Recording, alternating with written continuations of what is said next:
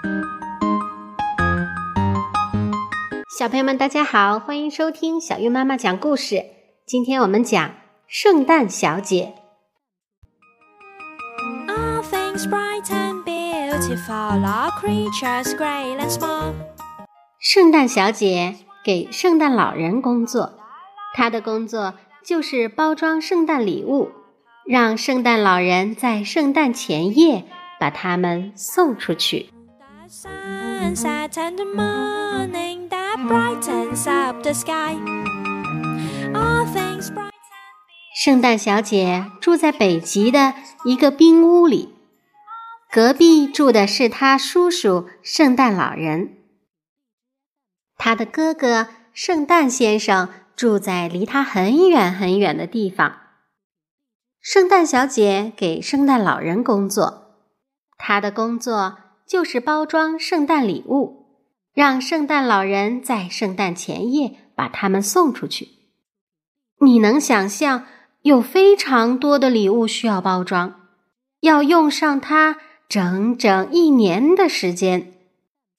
圣诞小姐热爱她的工作，可是天天包装礼物有时候会有一点无趣。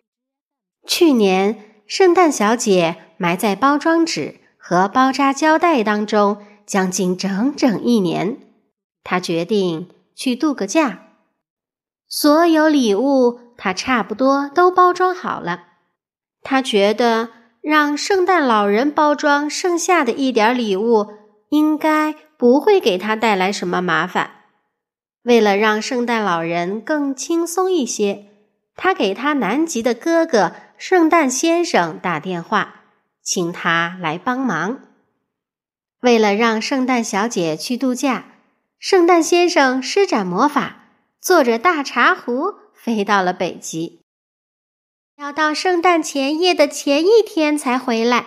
你们一定要把最后那些礼物包装好。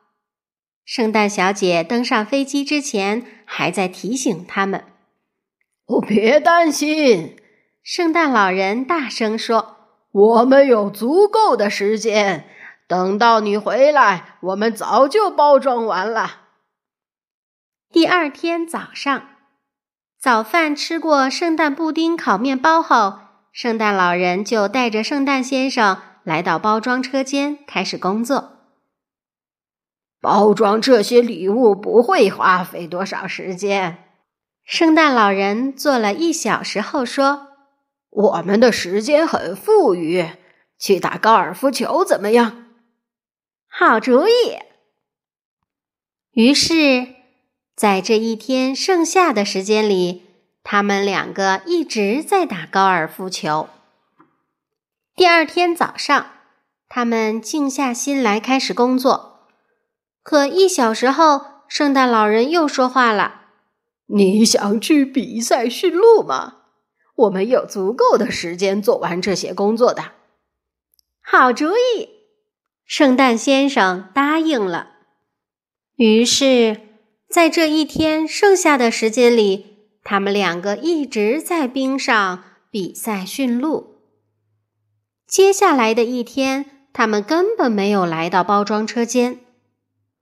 我们还有足够的时间来完成工作。今天我们去钓鱼，好不好？圣诞老人在吃早饭时建议说：“好主意。”圣诞先生连忙回答。于是，圣诞老人和圣诞先生每天都这样度过了。圣诞小姐开心的躺在圣诞岛的沙滩上晒太阳。她不在圣诞岛度假，还能去哪儿呢？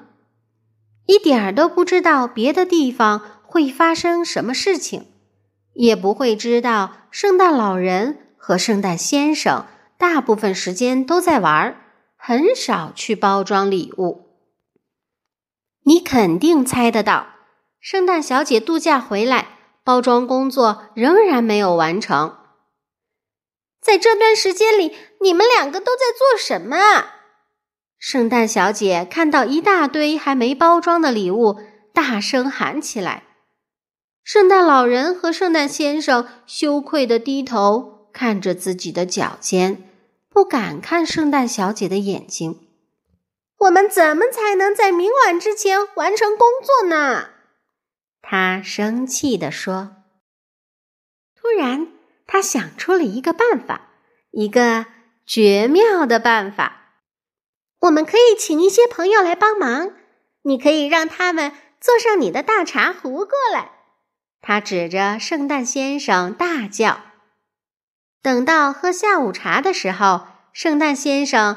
已经把他能找到的朋友都带到了北极。他们准备连夜工作。圣诞小姐很小心的给每个人安排工作。莽撞先生只能包装泰迪熊，因为如果给他别的礼物，他会把它们打碎。霸道小姐要一直看着淘气小姐，以免她在包装礼物的时候放进去什么。意外惊喜。即使这样，也并不是每件事都按计划顺利完成了。糊涂先生一直在标签上写“复活节快乐”，帮倒忙小姐一直在努力的帮忙，但胶带总是给他带来麻烦。健忘先生总是忘记把礼物放进包裹里。邋遢先生包装礼物就没有不出错的时候。不管遇到了多少麻烦事儿，到了圣诞前夜的午饭时间，所有的礼物都包装好了，贴上了标签，放进了圣诞老人的雪橇。太谢谢你们了！圣诞小姐对每个人说：“没有你们的帮助，我真不知道该怎么办。”许多圣诞树下面就会空着，没有圣诞礼物。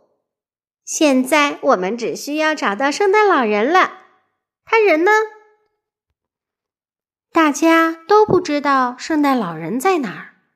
最后，圣诞小姐找到了他，他正在和圣诞先生哦玩扑克牌呢。快快！他使劲喊：“你要迟到了！”哦，别担心，别担心！呵呵呵。圣诞老人呵呵笑着说：“我们有的是时间。”好啦，小朋友们，这就是圣诞小姐的故事。除了圣诞小姐会给圣诞老人帮忙以外啊，还有一位先生，他也给圣诞老人帮了大忙呢。请你在微信公众号“小月妈妈讲故事”的后台回复“白雪先生”。就可以听一听这位帮了大忙的先生他的故事啦。注意是大小的小，越来越好的越。我们下次再见。